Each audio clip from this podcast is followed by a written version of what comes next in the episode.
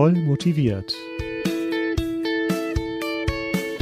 Der Musikpädagogik-Podcast von Schott Music und Christine Thielemann.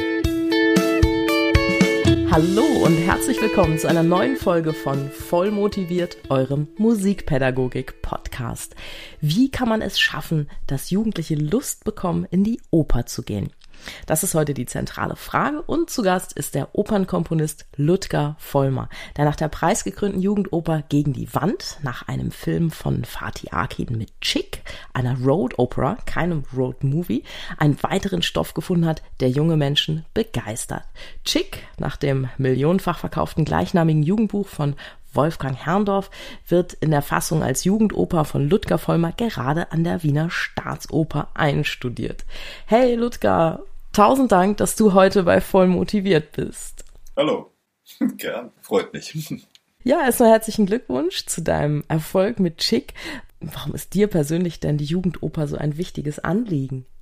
Ja, äh, dazu will ich eine kurze Geschichte erzählen. Und zwar hm, wird man ja eingeladen als Komponist in ein Haus, an dem eine Oper, an dem eine Oper mal äh, produziert werden soll, aus der Feder des Komponisten und wird dort eingeladen, das Haus kennenzulernen, äh, das Ensemble, das Orchester kennenzulernen und auch mal äh, zu sehen, wie es klingt.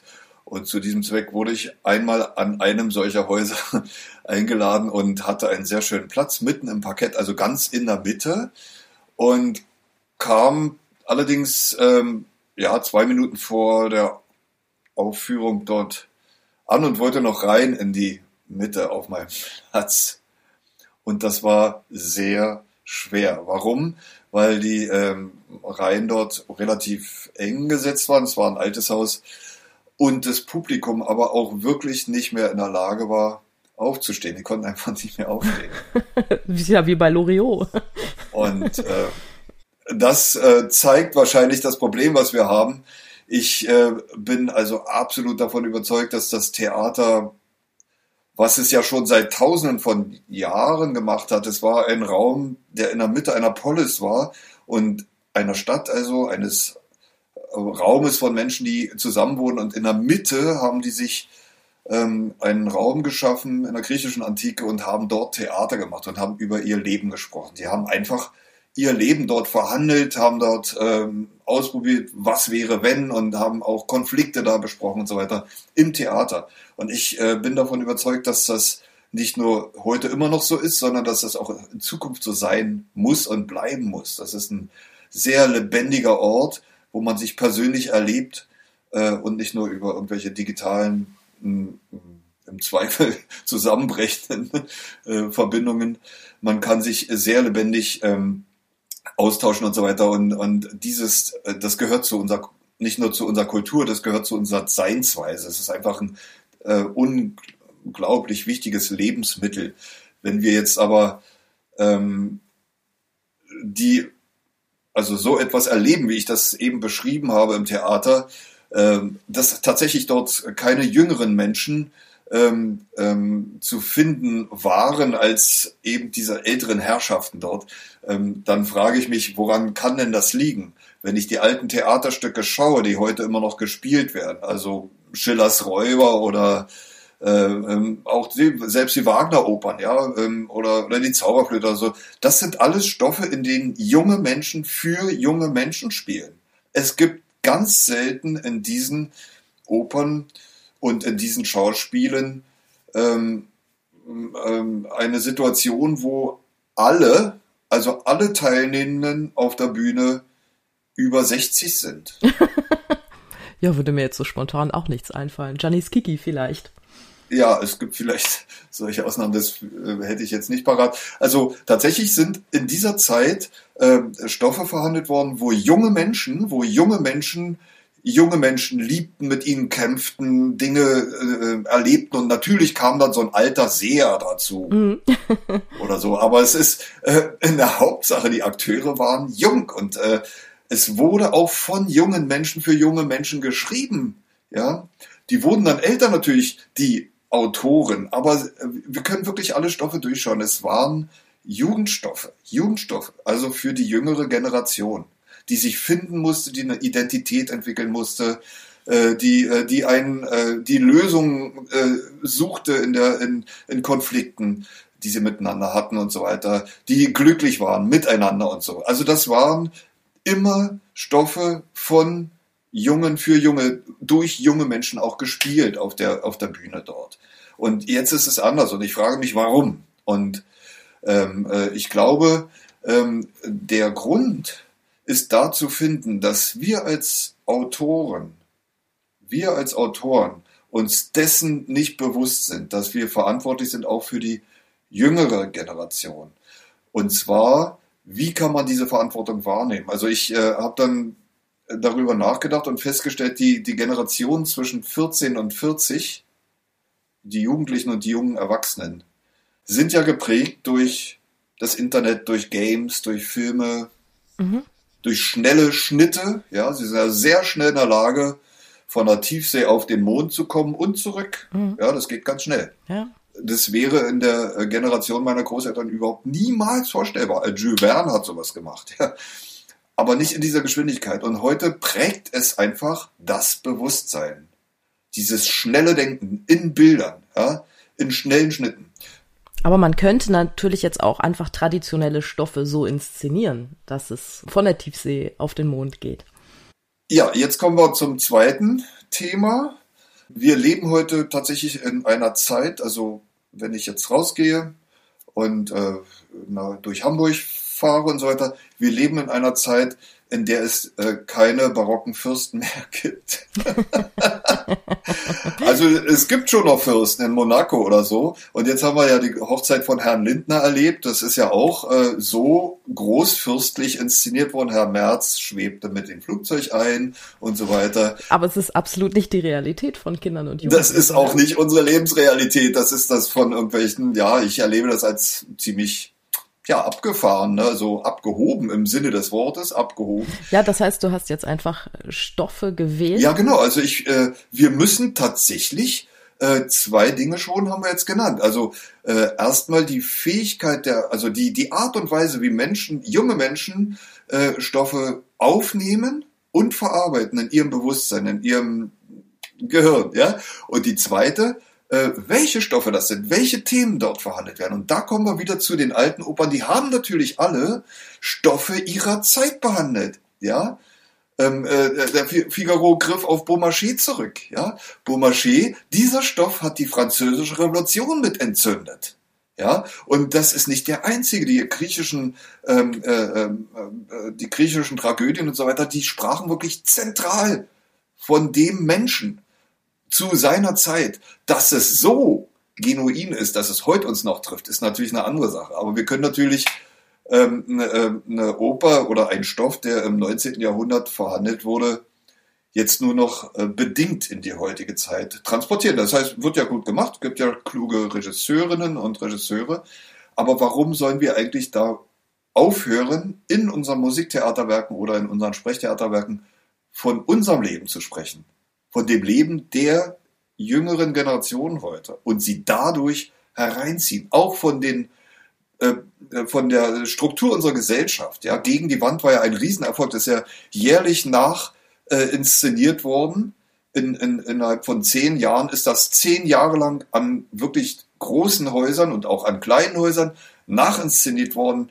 Und die Uraufführung sollte ja nur sieben äh, Vorstellungen haben, wie es ja heute ist mit äh, zeitgenössischen Opern. Die sind auf 40 Vorstellungen gekommen und dann brach die Intendanz ab damals und natürlich wird dann das gesamte äh, Programm umgestellt.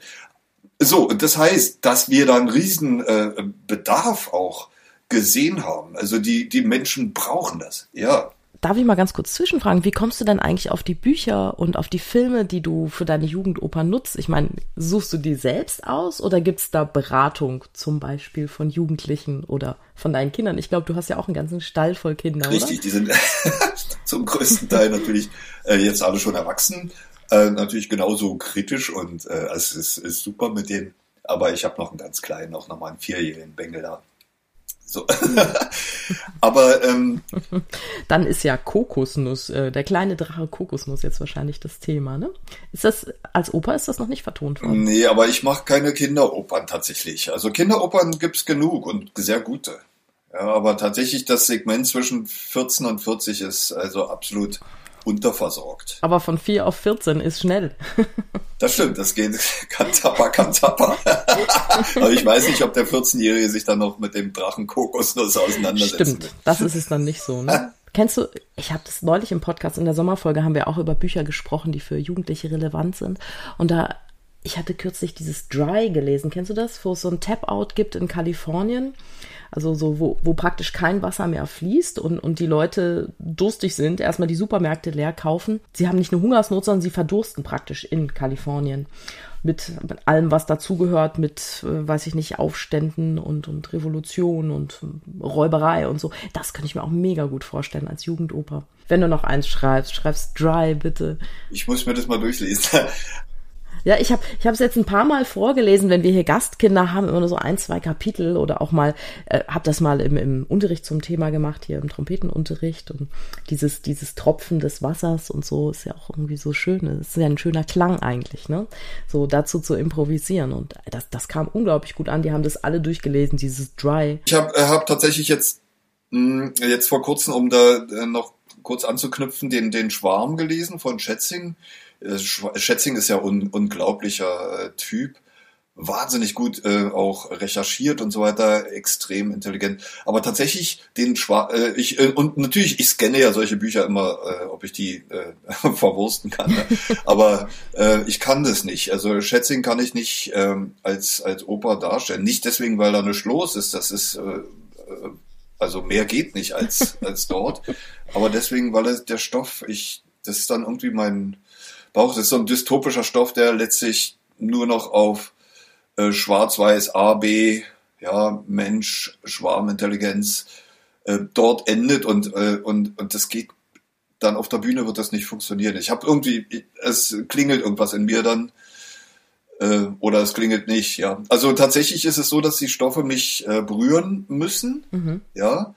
Und viele meiner wichtigsten Opern habe ich einfach so angefangen zu schreiben und die waren dann innerhalb von kürzester Zeit, hat irgendwer irgendwas gehört, übers Netz gelesen oder von einem Bekannten äh, wurde das erzählt und dann habe ich eine Anfrage bekommen, äh, ob ich das Material nicht vorstellen kann. So, so war das bei mir. Ich kenne tatsächlich es nicht, dass ich exzessiv äh, äh, mit meinen Opern äh, hausieren gehe oder so.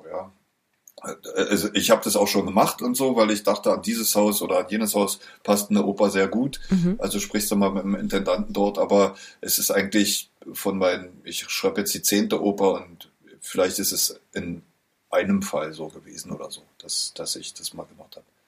Warum ist es dir eigentlich wichtig, dass Jugendliche in die Oper gehen? Ich meine, man könnte ja auch ganz genauso gut ins Kino gehen oder ja, was hat denn die Oper eigentlich für einen Vorteil?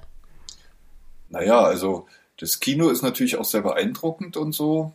Aber jetzt war ich ja mal wieder, ich, war, ich bin ja ein Filmfan auch, Cineast.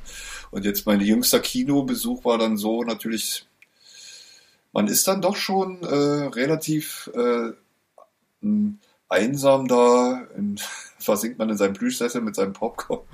Rechts und links sitzt keiner und auch sonst passiert nichts. Auch äh, vorne ist halt eine flache vorgefertigte, ein vorgefertigtes, ja, ein Film, der kann nicht, da kann sich nichts mehr verändern. Eine Oper ist immer jede Vorstellung anders. Sie wird immer von lebendigen Menschen auf der Bühne gemacht. Ich, ich, also ich, ich hatte mal eine, vor vielen, vielen Jahren mal eine Tournee mit Ludwig Hirsch, damals ein Chansonnier, ein, äh, ein Wiener Chansonnier, der leider ähm, dann an äh, Lungenkrebs erkrankt ist und sich das Leben genommen hat. Also hochtragisch hochtragischer, aber in, in, in Österreich, glaube bis heute noch ähm, ja, verehrt, muss man sagen. Mhm. Mit dem hatte ich das Glück, mal eine Tournee zu machen, 14 Tage in Wien, das war toll. Ja. ja. Und das Stück, was wir machten, also gemacht haben, war ein äh, Musical von Hermann van Veen. Mhm. Ähm, das war aber für Kinder, ein Kinderstück. Und wir haben das im Ronacher gemacht und immer um 16 Uhr. Und danach habe ich meinen Koffer geschnappt und bin in die äh, Staatsoper gerast. Warum das? Und was ich dort sehen wollte, war eine Karte für einen Stehplatz oben. Das ist der eigentliche mm. Schatz der Wiener Staatsoper, ein Stehplatz. Warum? Weil die Leute aus, der, aus ihren Büros kommen, von der Arbeit kommen und so weiter, jung und alt und steinalt und sehr jung Die können sich das alles leisten. Die Karten waren preiswerter als die Garderobenkarten. Und man kann also jeden Abend nach Dienst sozusagen sich belohnen und eine schöne Wagner-Vorstellung sich angucken mhm. oder so. Ja, das ist ja ein Riesenprogramm auch, was dort in einer Wiener Staatsoper ist. Ähm, und das habe ich auch gemacht. Und da habe ich ein sehr, boah, ein, ein für mich sehr verblüffendes, etwas sehr Verblüffendes äh, äh, kennengelernt. Und das war so, ich bin da jedes Mal hochgestiegen auf die Stehplätze da oben. Und dann waren da verschiedene Menschen, alte Damen, junge Herren, die sich darüber unterhalten, wie die vorgestrige Vorstellung von dem Sänger XY, wie der die gesungen hat. Und dass er, wenn es jetzt zum Beispiel in der Pause war, ähm, ähm, äh, allerdings im zweiten Akt ähm, von Auftritt der mm, mm, nicht ganz so brillant heute drauf war. Ne? Ich habe da gar nichts gehört, aber die ja. Ja, die kannten all diese Opern aus dem FF und konnten genau sagen, also der Sänger XY ähm, ist dort etwas brillanter, aber kann nicht so, hat nicht so viel Spielfreude wie der Sänger AB. Ja, also es ist irre und das äh, hat mich total beeindruckt. Das hat mich total beeindruckt. Aber ich kann mir vorstellen, dass so, so ein Kommentar Jugendliche total verschreckt. Weil du gehst da rein und du bist so völlig überfahren von diesem, von diesem großen Raum, der ja oft auch sehr, sehr, sehr schön gestaltet ist optisch und dann dieses Orchester, auf der Bühne passiert so viel und dann kommen so rechts und links Kommentare, wo du eigentlich merkst, boah, ich habe überhaupt keine Ahnung von, von der Handlung nicht, von der Musik nicht und ich merke auch nicht, dass der Sänger vorgestern brillanter war, weil vorgestern war ich vielleicht tatsächlich im Kino als Jugendlicher. Also ich könnte mir vorstellen, dass das eher verschreckend wirkt. Na, meine Erfahrung mit meinen Jugendopern ist, ähm, dass das gar nicht so ist. Also bei den Jugendopern haben ja, also da müssen wir einfach wieder über das, über das Thema sprechen. Mhm. Wenn ich natürlich mit einem Bühnenweihefestspiel komme. Und Wagner. also das sagt uns schon der Name. Bühnenweihe Festspiel, ja, ja. Also äh, da sind natürlich junge Menschen, der mit 14 oder 16, die natürlich auch noch keinen gefestigten Zugang zu äh, bevorzugten Kunstformen haben oder so, die noch suchen, die sich noch orientieren wollen und müssen und so weiter. Äh, äh, die, die gucken dann erstmal, also ich habe, also viele sind davon, haben ja überhaupt keinen Zugang zu Spiritualität noch dazu so eine, zu so einer selbstgeschnitzten, wie dieser Wagner ja dort anbietet und so weiter. Und dann äh, und dann kommen die da rein und dann sind die natürlich fremd dort. Aber wenn ich ähm, jetzt, ich, wir reden wieder über Chick, ja, wenn ich zum Beispiel so eine Oper nehme wie Chick und dann ist so ein Typ davon und der ähm, hat was mit ihnen zu tun und der verwendet Worte und und und und Seinsweisen, so, wie sie die auch verwenden, ja. Also es ist eine Frage des des Themas und wenn dann auf der Bühne auch noch dazu junge Leute ähm, sind, die sie kennen persönlich sogar, Freunde, Freundinnen, oder die sie kennen könnten, ähm, haben den ganz anderen Zugang. Also ist völlig klar. Und dann erobern die sich die Bühne richtig. Ja, und das Pub junge Publikum sieht das und wird mit reingezogen ins Geschehen, ganz klar. Ich glaube, es kommt bei diesen traditionellen Stücken von, ja, weiß ich, Verdi, Puccini, Mozart, Wagner oder so ist in der Preisklasse, da kommt es gar nicht immer so sehr auf die Handlung an.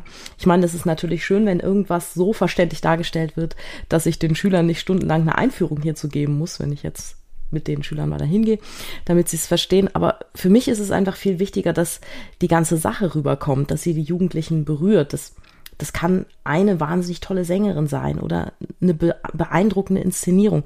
Aber es muss irgendetwas sein, was diesen Opernabend zu was ganz Besonderem macht.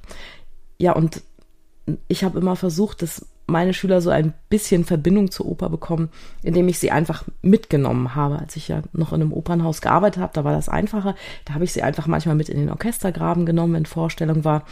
Allein dort so diesen, diesen Sound zu erleben, diese Kraft, diese Energie, das ist ja schon, das ist unvergesslich. Ja, so war übrigens auch mein erstes Erlebnis in einer Oper, Hamburger Staatsoper damals. Ich wurde von einem Musiker mitgenommen und ich habe im Orchestergraben in der letzten Reihe gesessen ich glaube, ich war damals so sechs Jahre alt und ich habe von dem Stück nicht ein Wort verstanden.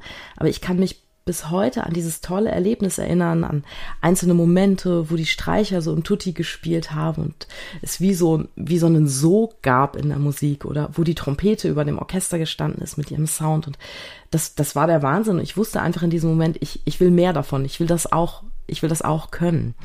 Aber ich versuche auch immer, wenn das irgendwie möglich ist, dass der Schüler in irgendeine Verbindung noch weiter zur Oper bekommen, in der, indem er oder sie vielleicht zum Beispiel in einem Opernkinderchor singt oder zumindest mal Statist sein kann irgendwo auf der Bühne.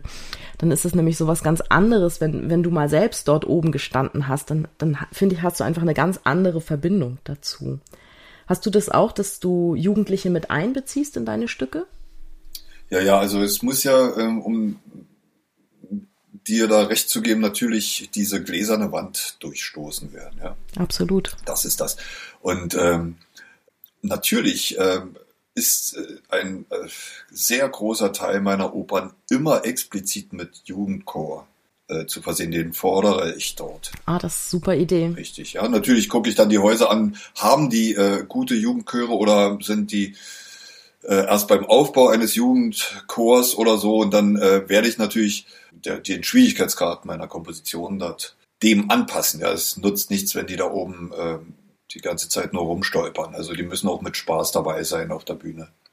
Absolut. Ich meine, das haben ja auch schon große große Namen vor dir getan. Ich meine, denk mal so an Puccinis La Boheme, da gibt's ja auch kein Jugendchor, aber ein Kinderchor immerhin, der jetzt auch nicht so wahnsinnig schwer ist. Oder jetzt Karl Orff, ich meine, der hat ja auch einen Kinderchor in seine Carmina geschrieben. Das ist ja auch eher einfach und von einem auch doch durchschnittlichen Kinderchor gut zu bewältigen. Ja, und ne? wir brechen uns auch keinen Zacken aus der Corona. Wir KomponistInnen und AutorInnen, wir oh. können äh, tatsächlich äh, auf diese Bedürfnisse auch eingehen. Also ich habe ähm, oftmals mir gedacht, also der, eins der großen Probleme der zeitgenössischen Musik, eins der sehr großen Probleme der zeitgenössischen Musik ist, dass die in der Praxis, von Ausnahme ist abzusehen, aber in der Praxis in der Regel in einer Musikschule nicht mehr vermittelbar ist, einfach auf den Instrumenten für Kinder.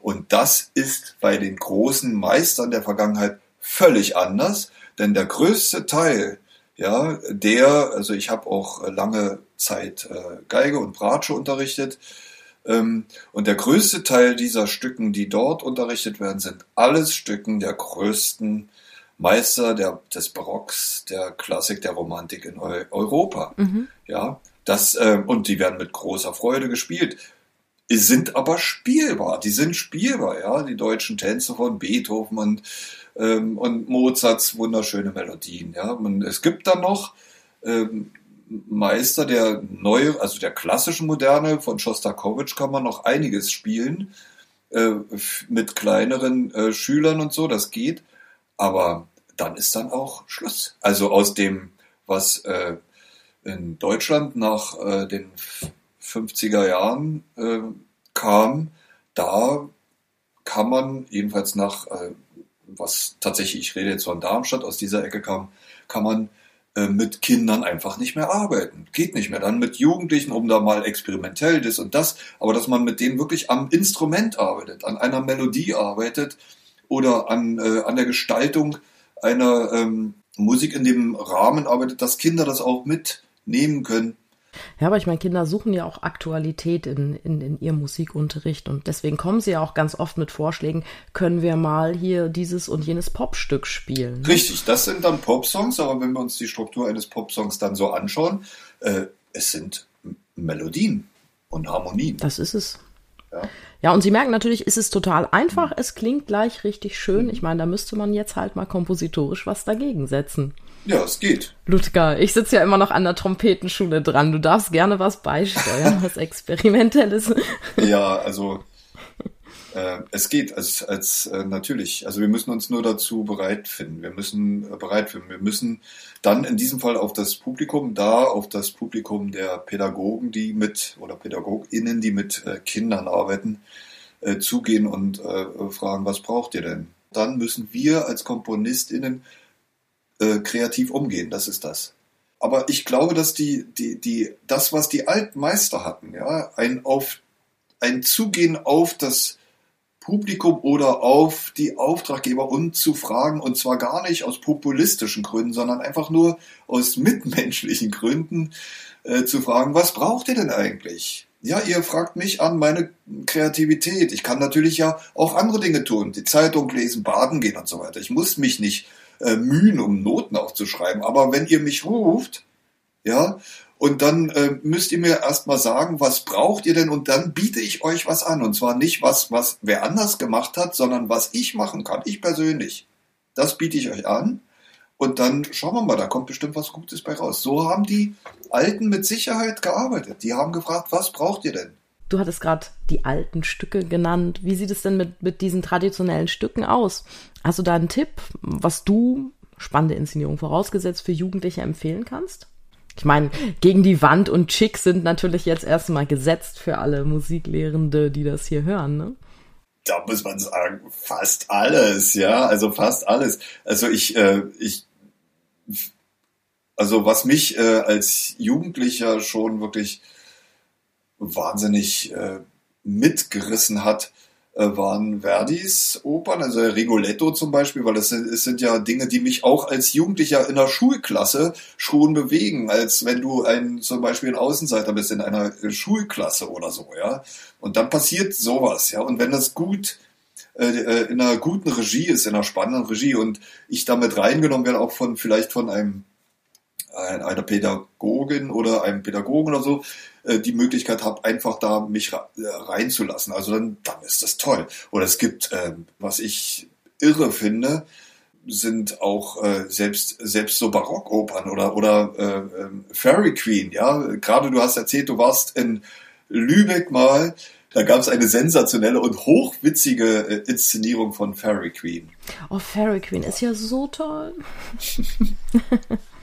Aber ich glaube, wenn ich mit, mit Jugendlichen in die Oper gehen würde, dann würde ich vielleicht auch sowas ganz, ganz Abgefahrenes mal aussuchen, wie Herzog Blaubarts Burg, das finde ich ja so irre, dieses Stück. Diese Burg und dann diese Gefahren, die da für die Judith lauern und dann immer noch eine Tür, hinter der es immer noch schlimmer wird. Ja. Und auch die Musik ist ja, ist ja so irre. Und wenn man das ein bisschen cool inszeniert hat, auch, auch mit ein paar Farben auf der Bühne, das, wow, das, ich finde, also Herzog Blaubarts Burg finde ich unglaublich beeindruckend und zudem hat es ja noch den Vorteil, dass es nicht so besonders lang ist. Also sollte ja für Jugendliche gut durchhaltbar sein, ne? Ja. Aber man, äh, man sollte auch vor allen Dingen immer den, also bei solchen Stoffen wirklich vorher mit den Leuten, mit den Leuten darüber reden. Also man, also es geht ja da, äh, es sind ja da keine Kinkerlätzchen, die da verhandelt werden, ne? Nee, es ist durchaus schockierender Stoff auch, ne? Aber das, das wollen ja Jugendliche, die wollen ja auch nicht irgendwie immer eitel Sonnenschein. Eben deshalb. Das ist ja bei Gegen die Wand ist es ja auch eher dramatisch. Ja. Ist das nicht die Geschichte von zwei, zwei Deutsch-Türken, Sibel und Kahit? die gehen da so eine Scheinehe ein, um, um den, den engen Moralvorstellungen der Familie zu entfliehen. Ne? Und dann haben aber genau. beide zahllose Affären mit anderen, bevor dieser Kahit doch dann spürt, dass er sich doch tatsächlich in seine ja, Scheinehefrau verliebt hat. Ne? Also Liebe, Eifersucht, Leidenschaft. Es, es geht eigentlich noch krasser äh, zu. Also es ist so, dass da ein Mädchen in einer äh, ultrakonservativen türkischen Familie lebt und aber das nicht mehr möchte. Sie möchte nicht mehr in diesen Fesseln leben. Sie ja, will raus und sie will äh, Partys machen und sie will jeden an Tag einen anderen äh, Kerl im Bett haben. Sie will das alles haben, was ihre deutschen äh, Mitbürgerinnen äh, ja alles haben. Und das möchte sie auch. Ja, das will ja die Judith in Blaubartsburg, die sucht sich ja auch das Abenteuer, ne? Genau. Packend ist immer für die jungen Leute, wenn es um Identitäts, um Identität geht. Ja, und das ist bei äh, gegen die Wand der, der, der, Fall. Da ist selbst dieser äh, Jai, der wie gesagt ein alterner Alkoholiker ist und der eigentlich schon mit dem Leben abgeschlossen hatte, äh, der fährt dann nach Mersin äh, zum Schluss an, am Ende der Oper ne, und hat seine Identität wiedergefunden. Er hat sie hier in Deutschland ver, ja, verspielt irgendwie und dort hat er sie dann wiedergefunden und so. Und so ist es bei Chick zum Beispiel auch, ja, also der, der der, der Haupt, also der die Hauptrolle spielt, der Chick genannt wird. Chick übrigens in, der, in Österreich lernte ich jetzt heißt Kippe, also das, was man sich hinter das Ohr schiebt. genau. Und der da, der Chick genannt wird, ähm, der redet von sich als einer der, ja, er sei ein Zigeunerjude. Mhm. Ja. Also er, äh, sein, sein Opa le, äh, lebt in der Walachei und äh, hat da irgendwie so eine ja, eher orientalisch anmutende Großfamilie mit vielen Cousinen und so weiter. Äh, und äh, also genau kann man gar nicht feststellen, wo der herkommt. Und er weiß es wahrscheinlich auch selber nicht. Und äh, ähm, ihm wird gegenübergestellt so ein typisch ja, deutscher Mittelstandsjunge, mhm. ähm, der eigentlich aus einer wohlhabenden Familie kommt, mit Swimmingpool und Villa und so weiter. Äh, dann ist aber die Mutter ähm, als Alkoholikerin in einer Entzugsklinik und der Vater ist mit seiner Geliebten weg. Und er ist völlig verwahrlost in dieser Villa an dem Swimmingpool allein. So, hat einen Haufen Geld von seinem Vater gekriegt und, und da trifft dieser Chick auf ihn. Das heißt, er sucht ihn, Chick geht auf den Mike zu. Und äh, die beiden, Mike stellt fest, dass er auch ein Problem mit seiner Identität hat. Er will ja mit seinen Eltern, also mit dem will er nichts zu tun haben. Der Vater ist gewalttätig. Der schlägt ihn nachher äh, ähm, sogar richtig ein paar rein und so, verprügelt ihn. Und das ist ein krasses Ding. Aber die beiden gehen auf Tour, gehen auf Tour in diesem Land hier fahren wahrscheinlich nur 100, also einen Kilometer mit dem geklauten Lader da durch Getreidefeld. Ja, wie, wie es dann heißt, wir haben versucht, unseren Namen mit einem Lader ins Getreidefeld zu schreiben. So, und äh, wollen aber mit diesem Auto, mit diesem geklauten Auto in die Walachei zum Opa von Schick. Also die suchen, ähm, die wollen zur Wurzel seiner Identität. Da wollen die hin. Ja. Äh, gleichzeitig sucht auch Mike nach seiner eigenen Identität und spiegelt die sozusagen an diesem völlig anderen Freund, den er da gefunden hat und äh, erkennt da auch sich selbst. Und diese Suche nach Identität, die zieht sich übrigens durch alle meine Jugendopern.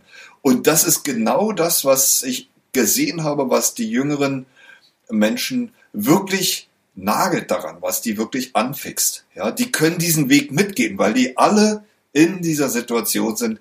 Wer bin ich? Und vor allen Dingen aber für jüngere Menschen ja, wohin geht der Weg? Hoffentlich mal in die Oper. Denn die Opernränge sind leer, ne? Hast du kürzlich diese, äh, über die Social Media sind jüngst einige Fotos aus der Wiener Staatsoper durch die Social Media gegeistert. Gähnde Leere im Parkett, praktisch null Auslastung in den Rängen. Was glaubst du denn? Ist das nur der Corona-Krise geschuldet, dass jetzt ältere Menschen einfach nicht mehr gehen in die Oper und sich nicht trauen? Und oder treffen wir einfach, oder nein, trefft ihr Komponisten nicht den Geschmack oder die sind die Stücke einfach nicht so relevant, die aktuell gespielt werden? Warum, warum ist die Oper leer? Also ich muss da tatsächlich, es gibt, ist ein ganzes Bündel von, von Gründen. Ne? Und tatsächlich muss ich auch sagen, äh, als ich jetzt in Wien war und äh, die Wiener Staatsoper hatte noch nie ein Problem mit, äh, mit Publikum. Noch nie. Eben. Deswegen, ich war auch erstaunt. Es waren ja auch nicht ein oder zwei Fotos, sondern es war wirklich häufig jetzt. Die sind total verblüfft. Äh, und ich glaube, dass äh, der Chick nach Wien geholt wurde, ist einer der Gründe. Ja, die an, an anderen Opernhäusern schon lange da sind. Ich, ich habe also tatsächlich sehr viel zu tun, mhm. weil ich die Jugendoper bediene und die Theater in ihrer, ihrer Analyse der Situation, in der sie stehen, schon weit äh, der Wiener Staatsoper äh, vorangeschritten sind, ja, mit diesem äh, äh, Wegbrechen des Publikums und so weiter. Und die fragen sich dann, woran liegt's denn? Ja, und die haben dann diese Antwort, wir müssen Stoffe für junge Leute finden, in denen die sich ähm, äh, dann auch wirklich äh, wiederfinden können und so. Und jetzt der zweite, einer der zweiten äh, oder Gründe, ja, die ich sage, tatsächlich heißt das dann rein logisch, dass wir als KomponistInnen und als äh, LibrettistInnen gefragt sein müssten. Die Leute müssten uns Kusshändchen hinterherwerfen und den roten Teppich ausrollen. Ja? Stattdessen ist es aber so, äh, dass wir, davon bin ich überzeugt, zwar gefragt sind, aber viele meiner jüngeren Kollegen gar nicht mehr den, also gar nicht mehr den Ehrgeiz haben, das sein zu wollen. Sie wollen, äh, sie, äh, ich glaube, das ist eine Art von Resignation, die da breit sich gemacht hat in, in, in meinem Berufsstand, ja es geht ähm, bei ganz vielen jüngeren Menschen gar nicht mehr darum, für ein Theater zu arbeiten, für lebende Sänger, für lebende Instrumentalisten zu arbeiten, und, sondern äh, es geht bei ganz, ganz vielen Menschen darum, dass sie nur noch ähm, ähm, mit Hilfe des Computers Sounds erstellen, Multimedia-Sachen machen und so. Und die Orte, wo das aufgeführt werden, sind ganz klein sind abseits oder an den Hochschulen äh, dort. Äh, dann, wie ernähren sich diese KollegInnen äh, dann? Sie ernähren sich von Förderungen. Ja, Und das ist das Problem. Also das ist natürlich kein Problem. Also natürlich sollen sich von Förderungen ernähren. Und wir haben hier in Hamburg sogar, äh, mein äh, lieber Kollege äh, Carsten Gundermann hat ein dickes Buch geschrieben über die Antragspoetik. Stellen wir in die Show Notes. Ja, aber er selber sagt, ich äh, will das nicht benutzen, weil auch er sich lieber um Aufträge äh, äh, bemüht, beziehungsweise diese Aufträge zu erfüllen, die er auch kriegt. Ja, es gibt ganz wenige, die haben Aufträge, aber die wissen, dass sie, ähm, dass sie das auch wollen. Sie wollen Aufträge erfüllen. Ja, sie wollen Aufträge erfüllen und dafür ein Einkommen halt generieren. Und das ist aber leider ähm, von einer, nach meiner Beobachtung, es kann sein, dass ich falsch liege, aber nach meiner Beobachtung ist das schon längst äh, nicht mehr Thema an den Hochschulen und, äh, und äh, in der jüngeren äh, Generation meiner äh, Mitkomponistinnen und Komponisten. Ja. Wie ist denn das jetzt eigentlich mit der, mit der Definition? Wo, wo setze ich denn jetzt eigentlich den Schnitt zwischen Jugendmusical oder Musical und, und Oper? Also ich meine, worin unterscheidet sich denn deine Jugendoper von beispielsweise einem Jugendmusical?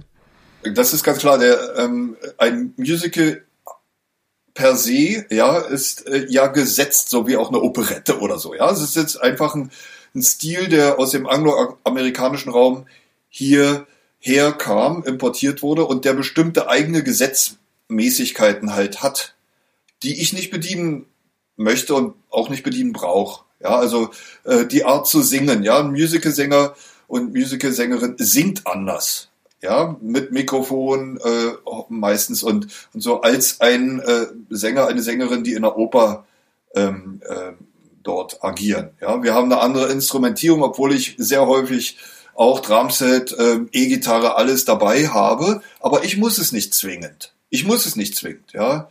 Jetzt in meiner jetzigen Oper Buddenbrooks, die ich gerade schreibe, ähm, das ist wieder ein Auftrag von einem ja größeren größeren Haus, wie schön. Da schlägt das Lübecker Herz natürlich gleich höher. Ja, genau. Aber das ist natürlich, also das scheint erstmal keine Jugendoper zu sein.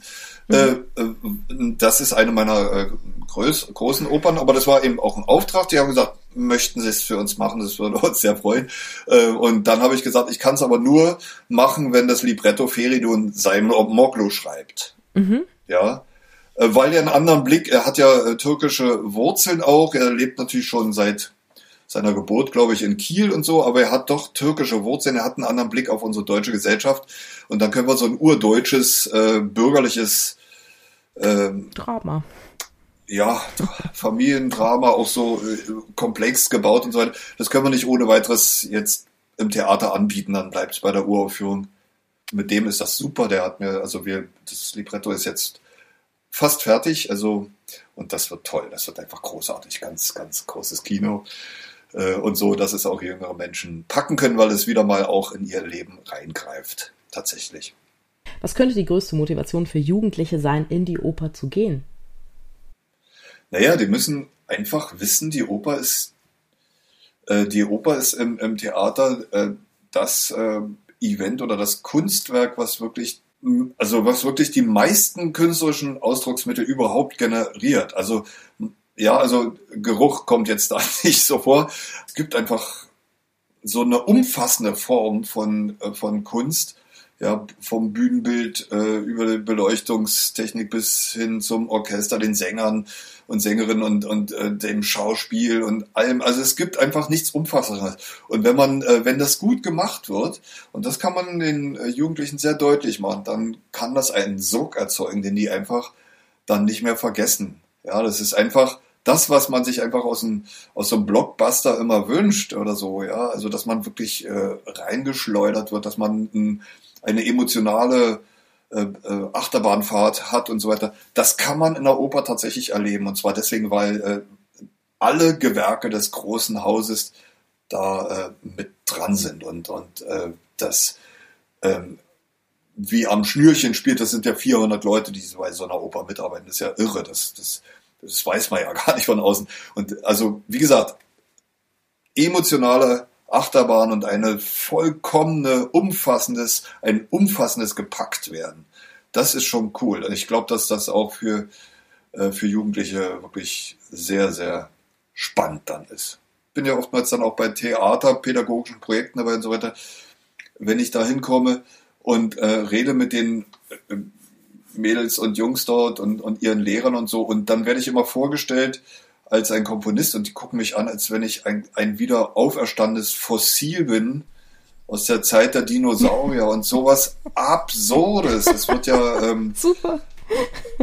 ja, ja, ne, es ist so absurd, ja, weil, weil natürlich auch nie mehr Musik ähm, komponiert wurde als heute. Geht natürlich immer gleich wieder viel in die Tonne und so, aber es ist, ist tatsächlich so. Ich möchte gerne, dass ähm, mein Berufsstand wieder als, als ein Stand erlebt wird, ja, der den Menschen ja das Leben schöner macht, einfach schöner, ja, der die, der die Menschen, ähm, der den Menschen ähm, äh, eine Möglichkeit gibt, ihr Leben menschlicher zu erleben und ihr Leben als was Schönes zu erleben. Ähm, und das geht eben nicht nur mit einer Kugel Eis oder so, sondern das geht auch äh, mit raffinierten äh, künstlerischen Mitteln. Und das können wir. Wir als Komponisten können das gut. Ja. Und ich möchte gern, dass wir, äh, dass meine lieben, vor allen Dingen jüngeren Kolleginnen und Kollegen diesen Ehrgeiz entwickeln, ja, eine Musik zu entwickeln, die charmant ist, die äh, spannend ist, ja, die, die, ähm, die, die berührt in der Tiefe, wo man weinen muss, wo man lachen muss, im Theater, im Publikum. Das möchte ich gern. Das wäre mein, mein Wunsch, dass mein Berufsstand, meine künstlerischer Berufsstand diesen Ehrgeiz entwickelt, etwas Eigenes zu entwickeln, etwas Eigenes, mit dem man seine Mitmenschen in der Tiefe packen kann. Das wär's.